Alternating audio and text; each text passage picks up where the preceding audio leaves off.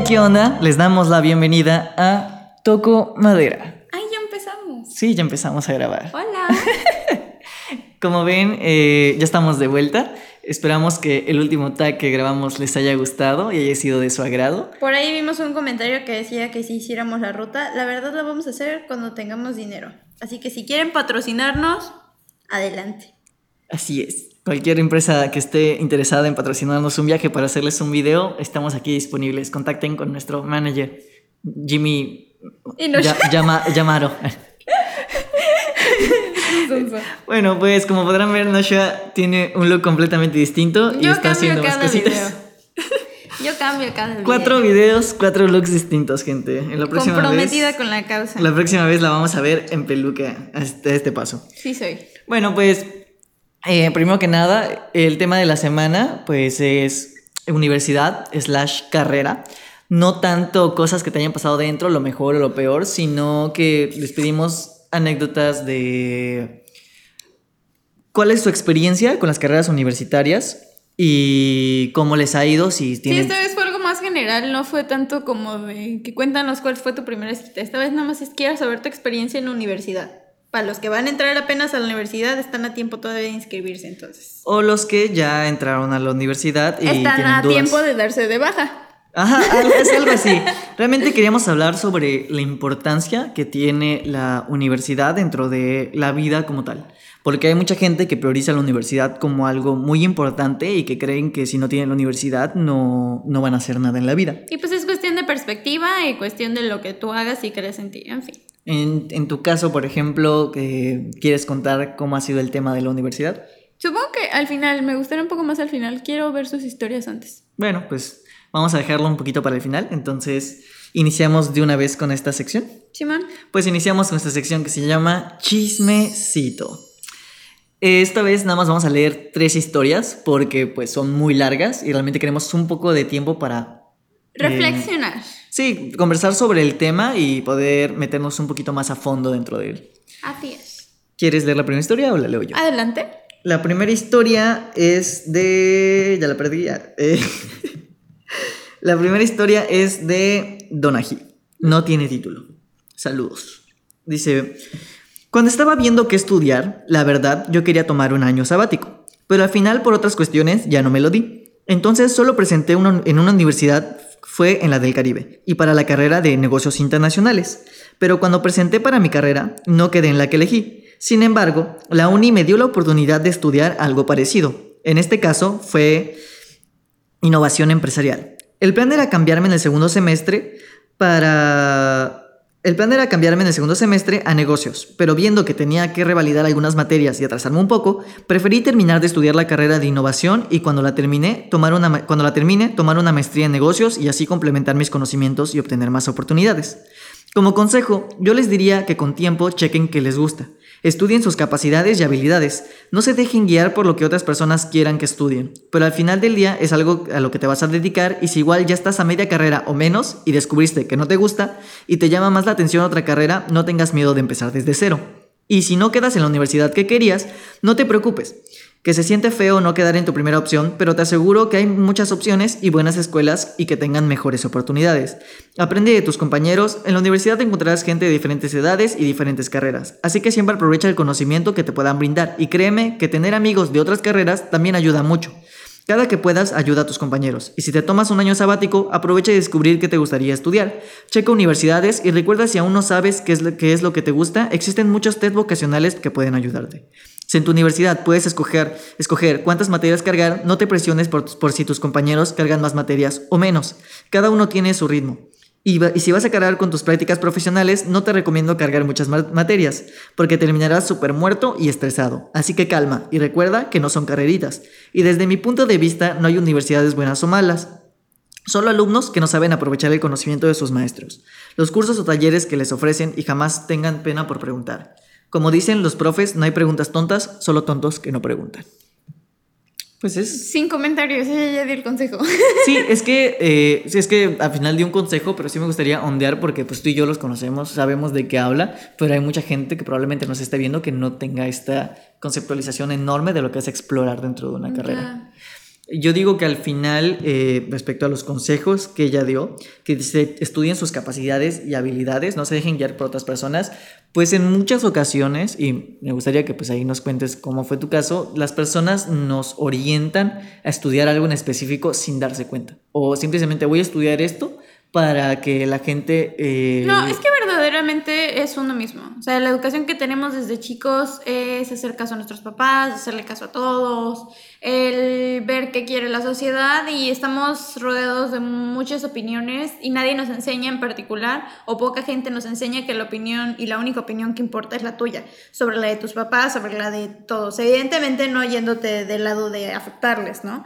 Pero algo que sí tienen que tener muy en cuenta es que pues es tu vida, tú la vives, tú decides cómo se va a hacer y lo decimos, pero lo decimos al aire. Y no te das cuenta hasta que ya estás como por ejemplo a media carrera y no la quieres y no sabes cómo dejarla. Entonces, hay, siento que hay veces que un año sabático, a mí me ayudó mucho el año sabático que me tomé, que sabático entre comillas, porque en realidad no fue como de que a fuerzas, de que yo eligiera, pero sí te ayuda a pensar, porque por ejemplo, de iniciales yo quería estudiar arquitectura, porque me gustaba dibujar, porque me gustaba el diseño, porque me gustaba todo este show, y aparte era una carrera que podría yo, o sea, como enorgullecerme de decir, ah, yo soy arquitecta, pero ya después de que conoces a la gente, de que ves el panorama allá afuera, por ejemplo, si son niños de casa, les recomendaría a sus papás principalmente que los dejaran toparse con pared.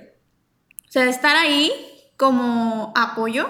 O sea, que si pasa algo no tengan apoyo incondicional, podría decir, pero sí dejarlos toparse con pared. O sea, que vean cuánto cuestan las cosas, que vean eh, lo que cuesta ganártelas. No para que digan, ay, valoren las cosas, como dicen todos los papás, sino para que se den cuenta que los únicos que van a depender el día de mañana son de ellos y nadie más. O sea, tus papás van a estar contigo que hasta los 20 y después de eso tú te vas a mantener solo, entonces sí depende mucho de que trabajes. Y si trabajas, como decía hoy el profesor al que fui a ver, si trabajas en algo, pues trabaja en algo que te gusta. Claro, porque al final del día no vas a estar trabajando.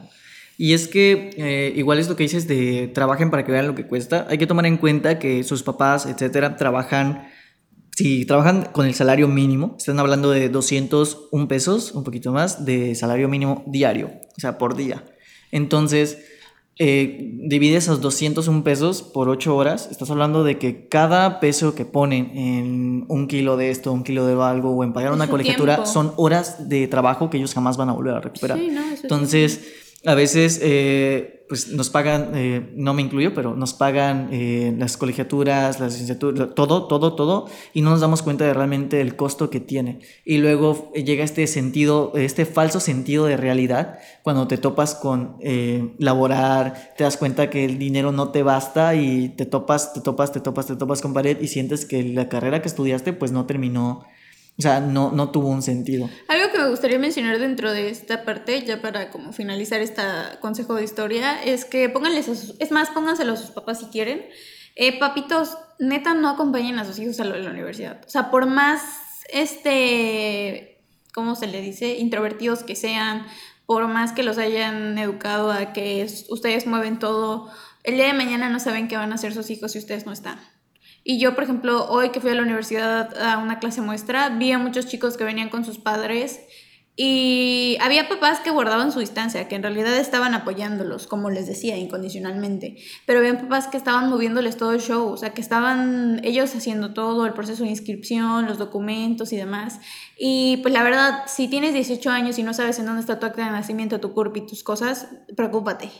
Porque qué tal y mañana, Dios no quiera, este, les pasa algo a tus papás y tú no sabes ni dónde chingados está tu CURP y cómo sacarla. Y es que igual hace poco leí o escuché, no me acuerdo dónde, pero se hablaba sobre el ser adulto, que pues la universidad, las carreras, todo esto es como tu introducción al mundo real y a la vida adulta. Y cuando vas al banco vas a esto, eh, ya solo, pues es tu intento por parecer un adulto o intentarlo lo mejor Ajá. posible. Y la gente cree que sus papás ya saben ese proceso. es lo que pero sus pa- los papás únicamente están pretendiendo saber. O sea, no O sea, pretendiendo, ajá. simplemente que ellos... También están descubriendo. Ajá, por Ajá, también están aprendiendo cómo funciona. Entonces, es que también es la facilidad y la práctica que tienen tus papás, porque por ejemplo, yo cuando fui a la lavandería de esas que son como automáticas, yo no sabía cómo hacerlo. Mi mamá tampoco sabía cómo hacerlo. O sea, antes de que yo fuera sola, ella tampoco sabía cómo hacerlo, pero aprendió viendo y preguntando. Y de hecho eso, esos, esos momentos son en donde piensas que puede ser mejor, ¿sabes? Y desde ahí yo pregunto todo y yo digo todo y yo veo cómo le hago. Es más, yo digo que es más porque ellos ya tienen más experiencia explorando. O sea, es Sí, una, ellos ya pierden la pena de Sí, preguntar, de tantean. etcétera, y pues ya lo han hecho diez mil veces y pues uno que lo va a hacer por No, primera vez. eh, pues, lo hacen también por nosotros, o sea, Claro. obvio, es como si no Buen pregunto, ejemplo. pues no comes, ¿sabes? Claro. Como, pues no. Sí. O sea, no tienes ropa limpia desde Sí, con o sea- los mismos calzones dos semanas. Exacto. Sí. Entonces, es- por eso, papitos, no los, no los cuiden. Mejor llévenlos de la mano, o sea, llévenlos y apóyenlos incondicionalmente a que ellos aprendan a hacer ese tipo de cosas. Igual sirve mucho su apoyo de que estén ahí los papás, pero por ejemplo, hoy mi mamá me fue a dejar y no por eso quiere decir que mi mamá me estuvo teniendo ahí todo el tiempo y viéndome Claro. y supervisándome y ese pedo, o sea, es como que literal solo me fue a dejar, ya después regresó por mí, platicamos y todo y está chido, siento que es más chido porque pues igual ocupas tu espacio, ¿no? Claro. Entonces es como que ya, por favor, Sí. aprendan un poquito. ¿Quieres leer la siguiente historia? Bueno, te Este- toca la siguiente historia, mejor dicho. sí me toca, deja nada más desbloquear aquí. Dice Thunder... Thunder King? Thunder, Thunder Kitten. Thunder Kitten. El inglés al mil por mil. Ah, Solo lo entiendo, a veces, muy poco. Dice, ya me lo entiendo. En mi corta vida he probado de todo, gastronomía, electrónica, administración de empresas, música, comunicación y actualmente estoy estudiando derecho. De todo eso, solo me gradué con carrera técnica en comunicación y estoy por terminar la licenciatura en derecho. El licenciado. Pero la neta, yo ni iba a estudiar eso y me dejé llevar por él. Consigue un trabajo de verdad. Esto fue porque estudiaba comunicación anteriormente. Sí, y yo. música. Estudiaba música antes. Ah, No lo metió, pero yo No, sé que aquí estudiaba música. que música, sí, sí, es música, gastronomía, electrónica. Pero antes de estudiar la licenciatura de Derecho, lo último que intentó fue estudiar música. Ah, cool, cool, Y ya se pasó y por eso consiguió un trabajo de verdad. Dice, todo eso solo me consigo un trabajo. Así de que en una semana. Así que una semana antes de que todas las escuelas cerraran inscripciones, me vi caminando por una universidad y se me ocurrió buena idea pedir informes. Cabe resaltar que ya tenía un año sabático después de la prepa. Resulta que mágicamente ese día iba había un descuento y en la inscripción de la universidad Había un descuento en la inscripción de la universidad y dije, Chingue su madre. No tengo ni futuro, ni vocación, ni talento. Así que me inscribí a la carrera que enorgulleciera más a mis padres y se escuchara de mamador en la plática familiar. Qué triste. Y así terminé estudiando Derecho. Así que sí, decidí mi carrera el mismo día que inscribí a la universidad. Nunca he sentido que destaco en nada, pero ahí va saliendo la vida. La neta, no le hagan caso a nadie y tomen la decisión por ustedes. Cuando al final del día el ámbito laboral, cuando lo ejerces íntegramente, te ayuda a desarrollarte como persona y todos necesitamos tener un proyecto para nutrir y ejercitar la mente. En la maestría me recupero. Güey, qué triste. Pues es que pasa muy seguido. O sea, pasa muy Es seguido. que sí, es que es de las cosas que más tenemos, como diría yo como cultura mexicana, pero porque pues no sé cómo sea en otros países, pero la mayor parte te enseñan a que la familia es lo primero y hay veces en la que la familia no es tan, tan buena. Entonces sí influye mucho esa parte. O sea, si una familia es muy buena, te va a apoyar en lo que quieras y te va, te va a decir, claro que sí. O sea, es como mi familia tal vez no sea perfecta, pero ha mejorado mucho y ha tratado de, de mejorar demasiado y crecer mucho en ese aspecto.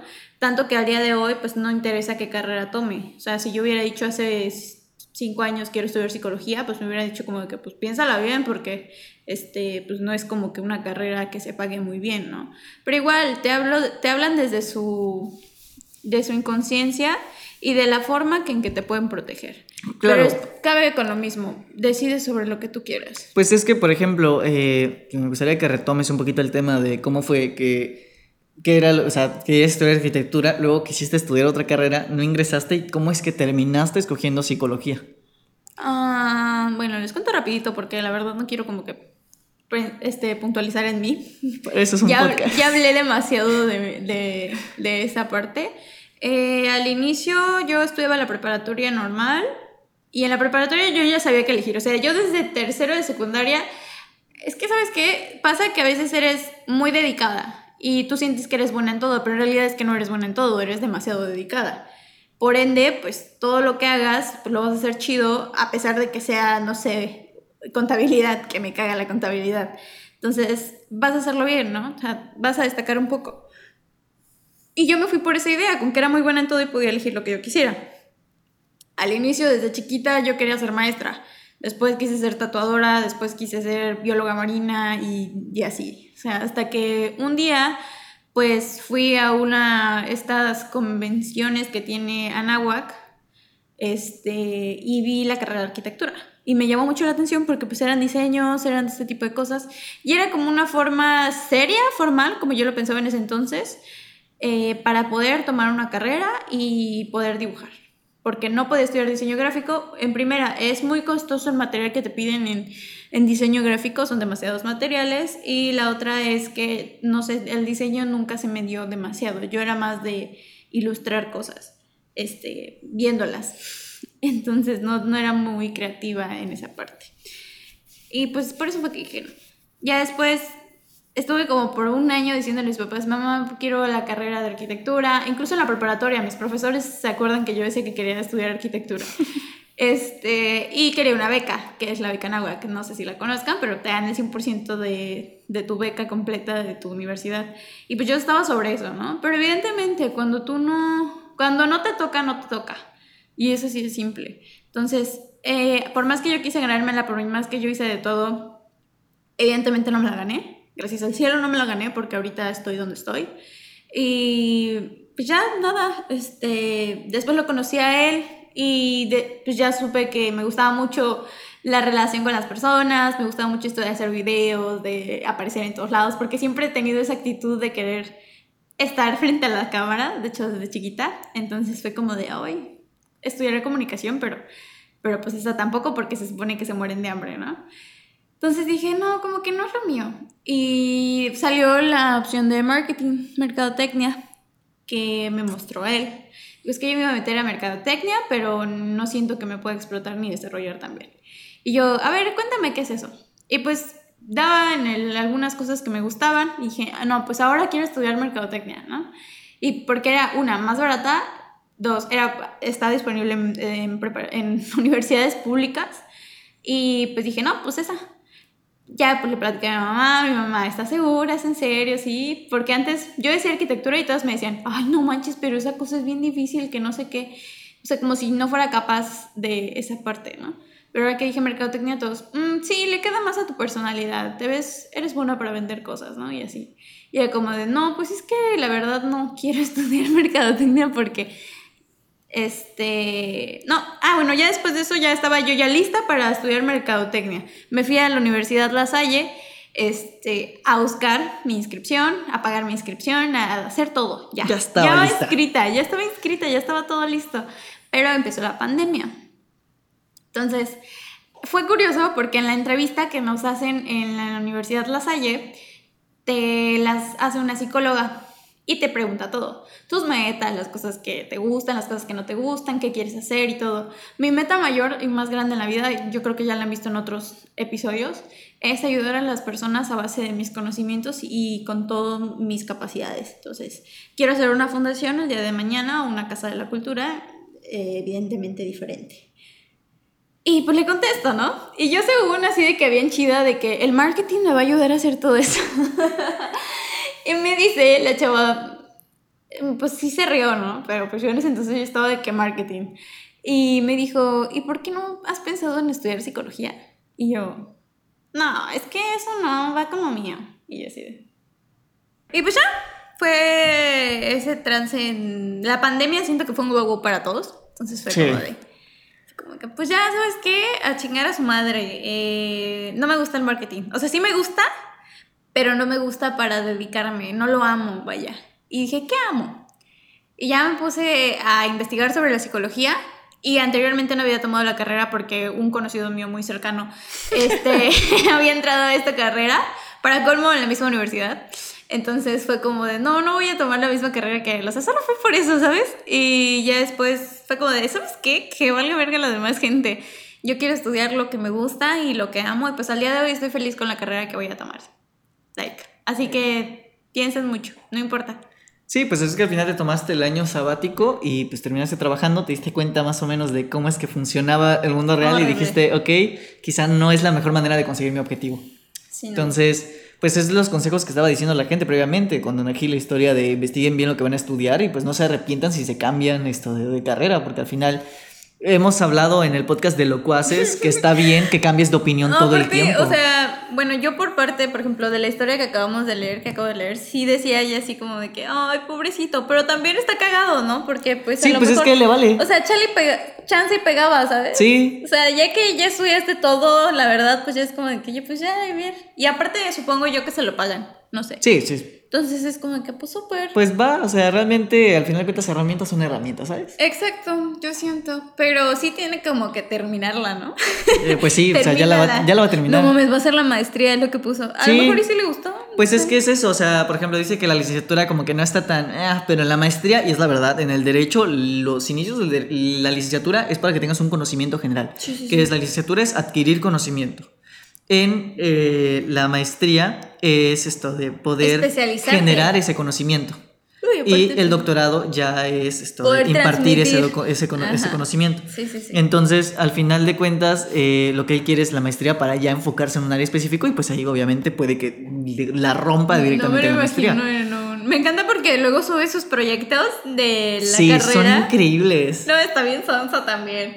La otra vez no sé qué hizo, que la maestra le dijo que le iba a sacar 10 solo porque estaba bien pendejo. Sí. Creo que sí, y era como que... Ah. O sea, en la carrera donde va él le dicen que hagan podcast de derecho. O sea, en la carrera de Derecho es como que tienes comunicación en la mañana y en la tarde Derecho Civil, o sea, qué chingados. No sé, pero bueno. Sí, investiguen bien las carreras que estén estudiando también. Ah, sí, y, y eso sí es muy importante, chicos. Eh, plan de estudios. Chequen su plan de estudios porque luego salen unas cosas que no te van a gustar y pues mejor no. Igual, depende de sus creencias qué, qué, qué carrera tomar y en qué universidad. Eso es muy importante. Chequen la universidad en donde van a entrar. Aunque Donaghy haya dicho que no, es importante decir, decidir en qué universidad vas a entrar porque hay universidades que son católicas, aunque no lo digan en sus nombres, y son conservadoras, aunque no lo digan en sus nombres o en sus folletos, y pues van a tener este cierto este, contacto con gente que pues es de ese mismo grupo. Claro, pero yo creo que Don Agilo decía más en el ámbito de que eh, no importa la escuela que estudies, lo importante es el conocimiento que adquieras de ella. Claro, claro, pero, lo que yo voy es que sí. En el ámbito social. O sea, súper importa en qué universidad te vas a meter, principalmente porque tienes que revisar si el entorno va a ser saludable mentalmente para ti. Claro. O sea, no vas a meterte en una escuela católica siendo una persona del, no sé, atea. Pues no, obvio. Sí. O sea, con repruebas muchos. Vamos con el siguiente que se Dice, no tiene título, pero literalmente lo desglosa aquí.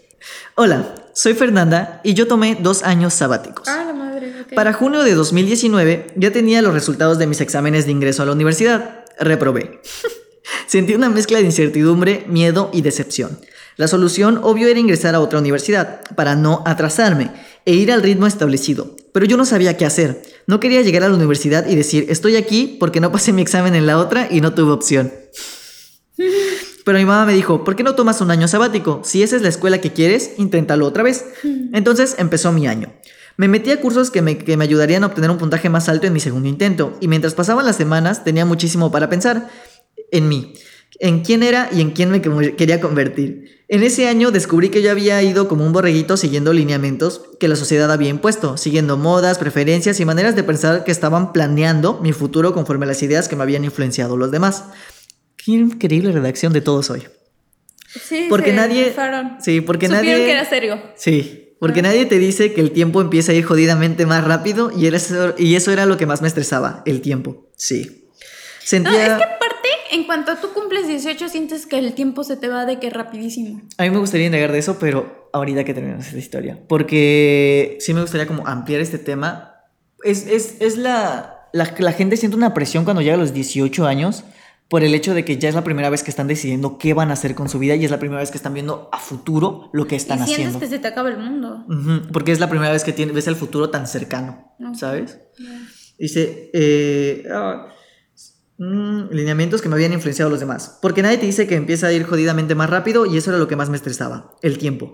Sentía que se resbalaba entre mis dedos, que me iba a quedar atrás. Que en un año mis amigos y compañeros avanzarían tanto que ya no podría alcanzarlos después. Mentira. Entendí que las, que las cosas no funcionan así. Que cada persona es un mundo diferente y cada quien lleva su propio ritmo. Muy importante. Me había dado cuenta que nunca había tomado un respiro, una verdadera bocanada de aire, que lo había estado haciendo de una manera automática, que no había sido consciente de, que- de cómo se llenaban mis pulmones al inhalar y cómo bajaban mis pulsaciones al exhalar. A su madre esto se volvió libro. Todo había ido Tiene una tan novela en. Wattpad, Sí. seguro. Tenía, tenía muchas. Hacían creepypastas y todo eso. Todo había ido tan rápido. Primaria, secundaria, preparatoria, dos años eh, continuos dedicados al estudio, dedicados a llenarme de tanto de datos y conocimiento y mi autoconocimiento. ¿Cuánto tendría tiempo para eso? Fue un alto en mi vida que fue un alto en mi vida que no sabía qué necesitaba y ahora agradezco porque como somos seres cambiantes me sirvió para conocerme. Eso fue el primer año. En abril 2020 inició la cuarentena en Quintana Roo. El examen se había pospuesto indefinidamente. Y mientras nos encontrábamos en pandemia, tuve más tiempo para pensar qué era lo que me motivaba y hacia dónde quería llegar. ¿Realmente quería ir a esa universidad? No. Luego, dos semanas antes de presentar el segundo examen, decidí que no quería irme a otro estado de la República, porque según los demás, quedarse era sinónimo de estancarse. Mentira. Decidí que si pasaba el examen me iba a quedar en Cancún. ¿Y qué creen? No pasé el examen. Me sentía feliz. Ahora yo ya me conocía y sabía que no necesitaba irme para cumplir mis propósitos profesionales y personales. Había encontrado mi ritmo. Cuando obtuve los resultados del segundo examen fue a mediados de agosto de 2020. Las clases ya habían empezado y yo no estaba inscrita en ninguna universidad. Olvidé decirte que no tenía un plan B. Ups. Tenía dos opciones, inscribirme en una universidad y después cambiarme en segundo semestre a la universidad que quería, o esperarme otro año y mientras tanto trabajar. Evidentemente escogí la segunda opción. Lo que más me sirvió de estos dos años fue que maduré y aprendí. Mi inteligencia emocional estaba estable, siento seguridad en mí como no había sentido antes, aprendí que todos somos diferentes y cambiamos a lo largo del tiempo. Que está bien no estar bien. Entonces mis consejos son los siguientes. Respira, siempre hay tiempo para hacerlo. No tengas miedo a equivocarte, de los fracasos es donde hay- más se aprende.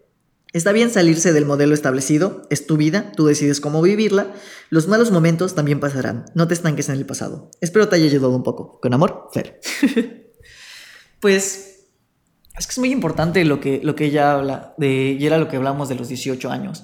Durante todos los años que tú pasas estudiando, te meten a un sistema en el cual te dicen que la educación es lo principal y te ponen metas y te empiezan a meter ideas que evidentemente te crees porque es gente que en ese momento tú consideras... No, pero es que no es malo. O sea, no, no es A malo, ver, algo- sirve em- para A guiar. ver, no, no, no. Para, para empezar, el ser humano debe de educarse 100% real. Y ese sistema de, de usar uniformes, ese sistema de... Por ejemplo, el lado de las reglas a mí se me hace muy importante porque a base de las reglas es que se rige el ser humano. Entonces, hay gente que necesita un poco más de las reglas que otras. Hay gente que sigue las reglas sin problemas. Entonces, eh, me gusta porque regulariza lo social de las personas. Lo que no me gusta es cuando estas personas se lo toman demasiado en serio. Que es, este, pasan de un querer hacer las cosas bien a un querer hacer las cosas bien por los demás. Claro. O sea, por la opinión de los demás, que eso sí ya es muy diferente. Y es unas cosas que me frustran, ¿sabes? Porque en la escuela jamás te enseñan sobre el amor propio y, o sea, no hay una clase en donde te diga, conócete a ti mismo, ¿sabes? O sea, la- estamos hablando de México en donde el proyecto de sexualidad es cuidar un huevo y que no se te rompa. O sea, no mames. Sí. O sea, jamás, te- o sea, en las escuelas públicas sí te enseñan a, a un poquito más. Pero, por ejemplo, en No. las escuelas, sí, bueno, en las escuelas públicas te enseñan por lo menos a poner un condón. Um, bueno. Te enseñan por Sí, lo sí, menos sí. a ponerte un condón, a ponerte una toalla femenina. O sea, ese tipo de cosas son muy importantes. Que también te las tienen que enseñar tus papás, pero imparte mucho el hecho de que te las enseñen en la escuela. Este, porque, pues, o sea, literal, la escuela es una casita social. Sí. O sea, literal es el lugar en donde te formas socialmente. Pero es que al final las escuelas deben de funcionar como guías. Que, o sea, las personas que. Las personas que educan, al final de cuentas, son guías que te ayudan a. cómo decidir eh, qué es lo que vas a hacer en un futuro, porque las materias están ahí para que aprendas, tengas conocimiento general, tengas criterio, eh, analices las cosas y puedas tener, adquirir información y es un preparativo para lo que vas a em- emprender en un futuro. Pero a lo- con la mayoría eh, de, de escuelas, y es que tú dices, en la pública enseñan esto y lo otro, en mi escuela lo enseñaron únicamente porque había tantos casos de embarazos eh, prematuros y tantos casos de abortos esto de prematuros. Pero eran que- reales, Ajá. o sea, es a lo que voy. Por ejemplo, hay algunas escuelas que no son reales, o sea, por ejemplo, a lo mejor en la tuya habrán tantos abortos, ¿sí? Pero eso también depende de la educación que dan en casa. Claro. Es algo muy importante, definir que para una sociedad lo más importante es la educación que tienen en casa, tanto la educación en la escuela. Para Sí. un niño es lo más importante porque son sus guías. Sí, porque al final funcionan a la par. O sea, va una de la mano o de la sea, otra. es por eso que los maestros decían, papitos, ustedes también son maestros, que es lo que le mandaban en las libretas, ¿no? Pero es, es, es esa cuestión, ¿sabes? Este, por ejemplo, a lo mejor nosotros también en mi escuela había mucha gente que abortaba, porque había muchas, muchas chicas que abortaban con test y con este tipo de cosas, pero lo hacían en la casa de una amiga y no en la escuela, porque evidentemente en la escuela era un poco más protegida. La única diferencia era que no eran en la escuela, porque la escuela estaba más vigilada y era, este, o sea, tenía más reglas. Es Claro. la única diferencia. Pero siguen habiendo el mismo número de abortos en todos lados. Entonces, estamos hablando de una educación que debería de ser realista. O sea, que en vez de hablarte una hora completa acerca de el güey que pudo o no haber este, logrado algo, que te hablen acerca de las cosas que están pasando allá afuera. Porque nadie te dice... y cómo afrontarlas. Exactamente. O sea, porque nadie te dice que si vas caminando te puede pasar esto. O sea, nadie te explica cómo... O sea, psicológicamente hay cosas que tienes que también este, saber razonar y entenderlas para que el día de mañana que te pase no quedes mal. Claro. Hay mucha gente que cuando le pasa un shock, o sea, literal se quedan ahí y no, y no van más adelante. Entonces, esa hora que se la pasan hablándote sobre los niños que se aventaron con la bandera envuelta, o sea, mejor te lo hubieran pasado diciéndote que las cosas pasan, como dice Fer, y no te tengas que estar dando este periodo, un año completo de Conocimiento. Autoconocimiento, Es- cuando debiste haberte conocido durante toda tu vida. Es que el sistema educacional, específicamente hablando de México, siempre va a ser precario. Y esto no depende tanto de las instituciones, sino de los gobiernos, que son entidades superiores, las cuales, eh, y es algo que se ha, se ha hablado muchísimo, no solo aquí, sino muchísimas personas, el gobierno eh, estatal, municipal, federal, ninguno piensa en implementar eh, materias de autoconocimiento, psicología, educación sexual, eh, inglés, etcétera, porque ellos no van a ver sus resultados. Esto, el, el cambiar un sistema educacional para un gobierno es eh, un resultado que se va a ver en 20 años, cuando los niños que estén en esas instituciones se gradúen. Y como ellos solo están 6 años dentro del poder, a los actuales políticos o a los que hemos tenido hasta el momento, no les ha interesado el cambiar esas cosas porque no, Pero es no que les conviene en su de las campaña. cosas que me gusta mencionar. No ocupas del gobierno, Claro. no ocupas que el gobierno actúe. O sea, la primera cosa que tienes que tener en cuenta es que no porque el gobierno no actúe, tú no vas a actuar. Y eso me gusta súper recalcarlo porque hay muchísima gente, te lo prometo, que está haciendo un cambio por ellos mismos. Entonces, siento que, por ejemplo, si se sienten con las ganas de cambiar el mundo, podríamos decirlo, se, se pueden unir y entre ellos mismos como que explicarle a los niños y ser, es más, desde el punto de, de sus hijos, sus sobrinos, sus, sus, este, lo que quieran. Porque ahorita la generación, la verdad, en la personal no me siento, o sea, yo siento que podría tener un hijo y sabría cómo manejarlo mejor, pero no lo tendría porque no quisiera que pasase cosas que no, o sea, que no debería, ¿sabes? Claro, pero eh, yo, yo lo veo más por el lado de que cómo va a ser una directora que no conoce sobre servicios, sobre propuestas de servicios, esto de producción, etcétera, como asociaciones, eh, contratos, etcétera, como esa directora, eh, y eso es lo complicado. O sea, nosotros hablamos desde un punto privilegiado, hasta cierto, eh, como se llama de una manera, en el que tenemos estos conocimientos, pero eso es a lo que voy. Profesores que llevan 20 años bajo el mismo sistema, que nunca se han regido bajo otra cosa que no sea eh, las oportunidades que les ofrecen, para las, eh, para las privadas puede ser mucho más fácil, pero para las del gobierno es complicado a- aprender a hacer todas estas cosas. Y nos ha pasado de que gente no sabe publicar una foto en Instagram. Ahora, ¿cómo le explica a esta señora que puede hacer una red comercial empresarial en la cual puede ayudar Pero es a que no impulsar la estamos de hablando los de, o sea, te estoy hablando de un punto que empieza desde la psicología, no te estoy hablando de una red empresarial. O sea, la educación la gente ya sabemos que es escasa, pero me refiero que el primer punto que deberían de tomar es la salud mental. Porque al día de hoy la salud mental es lo más importante del mundo. O sea, aparte de la salud física, la salud mental es de las cosas más importantes que se tienen que tener en cuenta. Claro. Ya va después el conocimiento que tengas en comercio, el conocimiento que tengas en gastronomía, el conocimiento que tengas eh, en la cualquier Pero a lo cosa. que voy es cómo ofrecen est- estas personas la educación que estamos proponiendo sin, o sea, que dices, no le pidan ayuda al gobierno, háganlo ustedes, pero estas personas necesitan eh, más gente que conozca del tema y de las cosas que se pueden hablar y Ah, cómo las pero cómo me van a hacer refiero- para es que, conectarlas ¿sabes qué? todas para poder hay, unas co- implementarlo. hay una cosa que se llama impacto de grano de arena. O sea, de granito en granito se hace una montaña. Y eso ha sido siempre. Entonces, es como al día de hoy, este, la comunidad LGBT, LGBTQ creció tanto porque cada quien en su lugar hacía algo, ¿sabes? Entonces, y se juntaban, y cuando se juntaban estos granitos de arena, se hacía una montaña completa que barría con todo. Entonces, a eso voy. O sea, hay gente que, por ejemplo, tú le dices a tu niño, este, no mi amor, nadie te tiene que tocar, o no mi amor, tú te tienes que querer. No es porque ellos te eh, hagan a un lado y ese tipo de cosas. Entonces, ¿qué estás creando? Que tu hijo tenga amor propio. ¿Y qué va a hacer?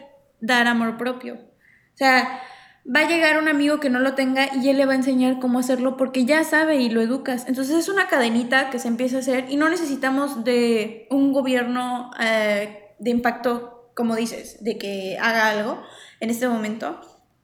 Porque ya vimos que se puede hacer, ahorita están las redes sociales y hemos visto que podemos lograr una cosa súper gigante con lo que son las redes sociales, que es, podemos estar sin ellos, o sea, podemos crearlo. Sí, yo, lo- yo comentaba más el punto de vista sobre las personas que ven lo que estamos hablando como una utopía. Eh, porque para nosotros es fácil hablar de estos temas porque nosotros somos de esas personas que están aportando su granito de arena, haciendo bastantes cosas por intentar cambiar su comunidad. Pero eh, evidentemente lo que acabo de hacer en este momento es ponerme en posición de las personas que les cuesta, que realmente no tienen internet para poder tener una red social o siquiera tienen esto de un dispositivo smartphone que les funcione. Si no es, eh, lo que quiero ahorita es englobar todo lo que acabamos de compartir de que todos podemos aportar un granito de arena y hay gente como nosotros que está intentando hacerlo desde sus trincheras y evidentemente el cambio que está, del que estamos hablando, eh, la- el cambio en la educación que, del que estamos hablando, va a tardar un poquito en llegar, pero Es que va a tienes que considerar igual la división. O sea, suena feo, pero es la división entre clases. Eh, México está dividido entre clases sociales súper marcadísimas. Y es como, mi mm, alguien me comentaba, me decían, es que los white mexicans, no sé qué, este, son súper, de que según son, ¿cómo se dice esta cosa? Son altruistas y no hacen nada, solo se toman fotos y hacen este tipo de cosas, ¿no? Y, y pues hasta ahí inclusive hay cierto, hay cierta cosa que yo sí le dije a esta persona, le dije, sí, pero ellos le dan difusión. O sea, yo no criticaría a alguien que está tratando de ayudar aunque se viera mamador, ¿sabes? O sea, están dándole difusión y están poniendo un letrero en un en, al- en alguien que no tenía para un letrero. ¿Sí? Entonces, siento que todos podemos aportar algo y si la clase media este, puede ayudar a que la clase baja pueda este, Incorporarse. lograr incorporarse. O sea, es que es, es que es eso, mientras uno crece, el otro también crece de la mano, ¿sabes? Porque es como el comercio local, lo mismo. O sea, si yo con mi trabajo gano dinero y voy y compro al mercado de Doña Conchita, Doña Conchita va a crecer y los que le surten a Doña Conchita va a crecer también. Entonces, es a lo que voy. El granito de arena se suma y hacen cosas más grandes. E- Evidentemente, no va a haber algo instantáneo de que yo te diga Mañana. mañana. Igual, eh, a mí me gustaría lo que es, por ejemplo, tú ya compartiste tu punto de vista en el ámbito de educación, ya leímos estas anécdotas. En mi caso es algo completamente contrario a las tres historias que hemos visto. Y se me hace interesante porque son puntos de vista completamente diferentes. Eh, para, de manera resumida, que ya le he contado muchísimas veces, es, yo crecí en un sitio de, donde las oportunidades de crecimiento en el ámbito académico eh, y laboral son muy escasas. O sea, es un sitio que ha sido eh, un, un conflicto Ay, total. aparte no le digas sitio también, suena como si hubieras vivido de que fuera del mundo. No, o sea, era un, una un barrio. O sea, evidentemente Sí, era es un barrio. zona, o sea, es una zona, o sea, Un barrio como cualquier otro de también, aquí. Sí. o sea, No es, Bueno, no como, cual- no como cualquier otro. Es que Una región, perdón, una Es que región. Es una región, es una región. región. Pero es que en ese entonces O sea, barrio. también tú suenas de que acá súper escaso. No, no, no. O sea, a lo que voy es. eh, actualmente vivo en un sitio donde las personas que han ido han sido apuntadas con armas y han- eh, sigue existiendo un ámbito de delincuencia. Y años pasados, pues seguía siendo un ámbito de delincuencia muy grande, no del crimen organizado como ahora, pero sí de riñas entre barrios, etcétera, etcétera. Entonces. una región poco segura. Una región poco segura. Y que en ese entonces, pues todas las regiones lo eran. O sea, de hasta cierto, hasta cierto punto. Eh, Hasta cierto punto. Entonces, eh, de mi familia era. eh, Nadie tenía la licenciatura hasta hace poco. eh, entonces, literalmente nunca se nos inculcó con el ámbito de crecer académicamente porque no se veía reflejado. Todas las personas que eran nuestros referentes eran personas que salieron adelante solo con la primaria o la No, secundaria. aparte cabe recalcar que tu mamá llegó cuando Cancún estaba apenas Sí. Cancún era apenas O sea, entonces estaba- era una palapa. Sí. Porque, pues así empiezan las casas aquí. Sí, entonces eh, crecimos, o sea, yo crecí con techo de O lámina. sea, y no su tengo casa cuando él estaba, pero sí. Crecí en techo de lámina, o sea, ya, ya grande, o sea, tengo fotos en esa casa, pero actualmente ya no es así, evidentemente. Pero eh, fui creciendo con esta educación de que no había que ponerle tanta importancia en el ámbito académico Si no porque era trabajar y ajá, chingarle. si no era más trabajar, trabajar y chingarle.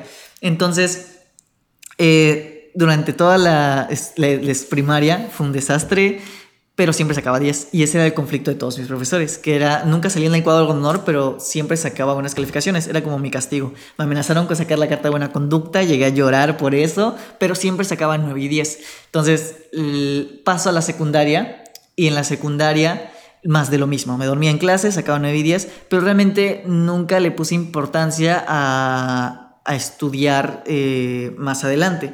Sacaba buenas calificaciones y para mi familia era como de, ok, este, este niño va a ser algo grande, este se va a dedicar a esto y lo otro, aunque yo realmente nunca le ponía relevancia. Siempre decía que quería ser veterinario, luego zoólogo, que quería hacer esto, que quería hacer lo otro y nunca se supo qué quería hacer. Entonces, termino, estoy a punto de terminar la secundaria y, y en la secundaria me sirvió a mí para explorarme a mí mismo. Descubro que me gusta muchísimo la música y era como mi primer acercamiento hacia encontrarme a mí mismo dentro Que de ese es otro de los puntos, hay veces en las que tú sientes que te puedes dedicar al arte. Exacto. Y, y es, y lo primero que te dicen es, no, no puedes dedicarte al arte porque el arte es costoso y el arte es súper caro y no va a dar de comer. Y, ahí, y eso es a lo que voy. Llego a clases de música, me doy cuenta de que mi pasión está en la guitarra, el canto, etc. Y en este lapso estoy terminando la secundaria. Entonces, yo ya le dije a mi mamá, quiero estudiar música. Y para todos fue un... Este, o sea, de que el güey con mejores calificaciones que tenía... Y para ese entonces ya había gente en mi familia que llegó a la universidad, que ya se estaba graduando, etc. Entonces ya estaban las varas muy altas. Y yo que venía con puras calificaciones buenas, era un... Este todavía la va a poner más alta la vara. Y digo, quiero estudiar música. Un rechazo total por parte de mi familia. Evidentemente estás viendo que vienes de una... De, de un mundo donde los No, ser un pues, profesional es complicado y o sea apenas están conociendo el ámbito Y profesional y tú te quieres ir a un ámbito artístico. No. entonces toda mi familia me reprochó etcétera. Eh, busco opciones le digo a mi mamá que voy a ir a Oaxaca me dice que no me dice que me voy a inscribir a la preparatoria normal. Y en este entonces fue mi primer enfrentamiento real hacia la autoridad que es mi madre.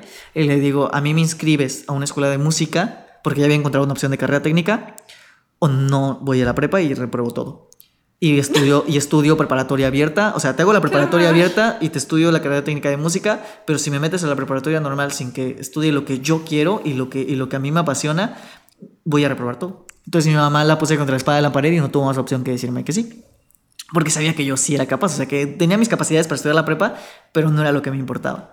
Entonces empiezo a estudiar música a la par que empiezo a hacer la preparatoria abierta me empiezo a apasionar por la música, descubro que soy pésimo, luego le echo muchas ganas, destaco, Ahí entra la frase de... disciplina No, no, es... no, no, no, el de no... Sé malo en algo que ames es mejor que ser bueno en algo que odies. Sí, Y eso es muy cierto. O sea, en realidad no eres malo, solamente tienes que trabajar más. llego a la carrera, todos se burlan de mí porque era puro hijo de músico, gente que ya esperaba tiempo en ingresar, o sea, pura gente experta y yo ahí apenas aprendiendo a leer notas. Le No, meto sí empeño, sí, le meto empeño, empiezo a estudiar que ocho horas diarias, dormía, cenaba y almorzaba música, entonces me empieza a ir increíble, empiezo a destacar, me empiezo a meter a la orquesta eh, y empiezo a conocer el ámbito musical.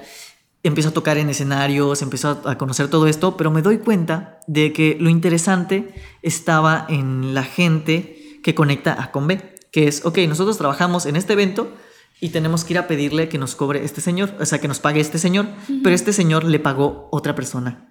Entonces, aquí quién es el, el que está haciendo el show. Y Sí, me doy cuenta. curiosidad. Ajá, entonces me doy dando cuenta de que la persona que más se lleva el dinero es la que conecta a Combe, que son los llamados caimanes, que es la gente Ya, que ya, ya. contrata a los músicos y se los ofrece al hotel por un precio y simplemente sí, le paga a los músicos. Sí, sí, relaciones públicas. Entonces dije, ¿sabes qué? Yo quiero hacer eso. Me empiezo a meter en los ámbitos de... Para ese entonces yo ya sabía editar y hacer varias cosas porque me metí a muchos cursos, que eso es muy importante. Me metí en muchísimos cursos de... sí, tomen cursos, de la todo. verdad, no hagan carreras, tomen cursos. Y me la pasaba mucho tiempo, eh, toda la secundaria me pasaba mucho tiempo encerrada en mi computadora porque todo lo que hacía era ver videos de, de cómo producir, pagaba curso para ver cómo esto de conectar mi interfaz, cómo enfocar, cómo, cómo todo. Entonces dije, ok, yo ya tengo todas estas herramientas y veo que lo que da dinero es esto y me empiezo a involucrar en el ámbito de producción. Entonces, eh, me empiezo a involucrar tanto en el ámbito de producción y música que dejé de lado la preparatoria abierta. En mi mente yo jamás había pensado estudiar la universidad porque no existía esa posibilidad de poder pagarse la universidad en mi, en mi realidad. Que esa es otra opción, Ajá. que también ni siquiera, o sea, también se puede, que ni siquiera pienses en estudiar a la universidad Exacto. porque no hay dinero. Entonces yo estudio, este, termino, termino la carrera y digo que quiero lanzar mi productora. Saco mi productora y Catrin Producciones, que gracias a Dios estamos en el espacio que tenemos ahorita. Entonces saco la productora, empiezo a trabajar esto de con diferentes marcas, con diferentes festivales, nos va increíble y me doy cuenta de que lo que más me apasiona es la mercadotecnia y todas estas áreas. Y entonces llega una persona que me dice, oye, ¿tú nunca has pensado estudiar la carrera? Le digo, la verdad, no, eso no está en mis posibilidades y no es algo que tenga eh, como meta. Me dice, ¿qué tal si yo te la pago? Entonces yo me, eh, y, y llega esta oportunidad, mi madre se pone muy feliz, etcétera, y empiezo a abrir el panorama de qué, qué existe más allá De del que mundo que yo conozco. Entonces empiezo a descubrir la mercadotecnia, comunicación y me empiezo a explorar en estos ámbitos y digo, quiero estudiar o mercadotecnia o comunicación, que son dos ámbitos que a mí me, llamaban mucho la atención y que ya manejaba en ese entonces. Pero me doy cuenta que las carreras y que, que las carreras que me ofrecen ya, ya tienen los conocimientos que yo ya tengo y únicamente iría para aprender un poquito más, socializar con gente del ámbito y poder obtener el título. Entonces dije, a lo mejor, y no es lo que quiero, porque es algo que ya me habían pasado en música. Estudié durante tres años para darme cuenta que música era más de lo mismo. Entonces ya no quería irme al conservatorio porque era otra vez las mismas 13 notas, lo mismo todo. En esto empiezo a conocer el derecho. Sí, empiezo a conocer el derecho y me doy cuenta de que el derecho es una rama que nunca se estudia, es leer, y con el derecho puedes hacer absolutamente Aparte te de todo. el chisme, güey. El chismecito es mi pasión y la lectura también. Entonces digo, ¿sabes qué? Quizás lo que me gusta es el derecho. Y esta persona era una de las abogadas más importantes de, toda esta zona. Entonces, descubro que mi pasión está en el derecho y me doy cuenta de lo que a mí me gusta es crear y hacer todas las cuestiones de emprendimiento, generar empresas y realmente dedicarme a todo aquello que tenga que ver con el acto de, em- de empresarios. Y, que, y descubrí que mi pasión es ofrecerle a las personas herramientas para que no tengan que hacer el proceso que yo hice de tomar dos años sabáticos, irte hacia otro lado, explorar pues, absolutamente todo para terminar descubriendo qué es lo que quieres, sino que si una persona quiere estudiar tal cosa, porque se vaya a poder, ajá, que se vaya a poder ir por ese hilo, pero no como un asesor vocacional, sino de que hacer un movimiento y hacer y cambiar las cosas en mi comunidad para que estas herramientas estén a la disponibilidad de todos. Que eso es algo en lo que tú y yo esto de, compartimos hasta el, propósito. Entonces eh, decido que quiero estudiar derecho, empiezo a trabajar en, una escuela de lo mismo y pues actualmente pues estamos esto de asesores, asesores de marketing, productores y pues este año iba derecho, sin embargo eh, por múltiples cuestiones personales ya no se pudo, pero sin embargo ya descubrí después de dos años sabáticos estar lejos de una educación esto de ordinaria, que lo que realmente eh, quiero estudiar es el ámbito de derecho. Y es lo gracioso, porque ahora que le digo a mi familia que quiero estudiar Derecho, muchos es de que, ay, tú no sabes ni qué quieres estudiar, primero que música, luego que mercadotecnia, luego que comunicación, luego que producción, y ahorita que Derecho. Y es un, sí, tengo derecho a cambiar de opinión y al final tengo que descubrirme. Y ahora sí, literalmente, aunque pase este año sabático, otro año sabático que me voy a tomar, pues es que voy a estudiar Derecho. Y esa es mi, mi meta fija porque no es una prioridad que yo tenga. Y eso también está bien. Nosotros hemos, nos hemos topado con empresarios ah, de otros lados del mundo que nos han dicho no nos importa el título universitario, nos importa que sepan hacer el trabajo que están haciendo. Entonces, hemos, mis consejos es, no se preocupen eh, si se dan cuenta que ninguna carrera universitaria cuenta con lo que ustedes están buscando. A veces no es necesario un título universitario mientras seas un profesional y, seas bueno en lo que estás haciendo. Es que sí apoya. o sea, apoya muchísimo. Es que no, no, no, no, no, no. O sea, eso de no es necesario si es dependiendo de las capacidades de las personas, porque no todos corren con la misma suerte y es algo que es muy, o sea, muy, muy, muy importante. No se trata de hacer menos al que está estudiando y el que está echando todas las ganas del mundo. Pero saber, como mencionaba Fer, que hay tiempo para todo. Entonces, cuando tú te sientas listo de dar ese paso, dalo, pero solo si te sientes listo y no hay presión. Claro. O sea, y también, o sea, reconocer que el hecho de que no tengas una carrera significa que valgas menos. Eso es. Sí, no, no decirles a los niños, no estudien. No, es no se preocupen, eh, no lo, no, si se sienten mal por no estudiar, no lo prioricen como algo por lo cual sentirse mal. Y, y también es, tienen derecho a descubrirse, a encontrarse, y todos necesitan un tiempo y no necesariamente tiene que ser de un año sabático, dos años sabáticos. Es, todos tienen que tener tiempo y ayudas y herramientas para descubrir qué es lo que quieren hacer. Porque al final del día yo descubrí que con el derecho puedo hacer todo lo que a mí me gusta. Y actualmente soy productor, músico, asesor de marketing, eh, tenemos tiendas de tecnología, etc. Y todo eh, lo estoy haciendo gracias a los conocimientos que he adquirido. Pero sé que algo que implementaría y aportaría a todo lo que hago, pues es el derecho. Entonces, estas lo que hablamos hoy pues son muchas historias de diferentes puntos de vista para que al final se lleven lo que a ustedes les sirva, que es lo importante. Así es. Y ahora vamos con la siguiente sección que se llama Las News. ¿Tienes alguna noticia para el día de hoy? Yo solo tengo una, pero es, es hermosísimo, ya para no agarrar mucho más tiempo. Sí, sí, sí, adelante, adelante. Ok. Eh, Ok, el presidente, o mejor dicho, México compró una eh, refinería en Estados Unidos por una cantidad exuberante. Estados Unidos, reciente, el día de ayer por la mañana, un congresista dijo que no debería de, o sea, mandó una carta para poder decir que Estados Unidos no venda la refinería a México, porque Pemex, o sea, él considera que Pemex no tiene la experiencia para operar, para, operarla, para operarla de manera segura. Y él dijo, es esta venta aumenta enormemente los riesgos de un accidente industrial. Acto seguido, a las dos horas, se incendia un ducto marino de Pemex en Campeche. Entonces, a mí se me hace súper cómico que literalmente tres horas antes salen a decir México no puede, eh, no tiene las capacidades para administrar esta refinería. México. Y México explota un ducto de una refinería en dos horas. Es como de solo recalcando el por qué no deberíamos hacer esto. Entonces esa es la noticia como que más me, me dio risa o más me impactó de la semana y pues pasó el día de ayer viernes. Ya, ya, ya.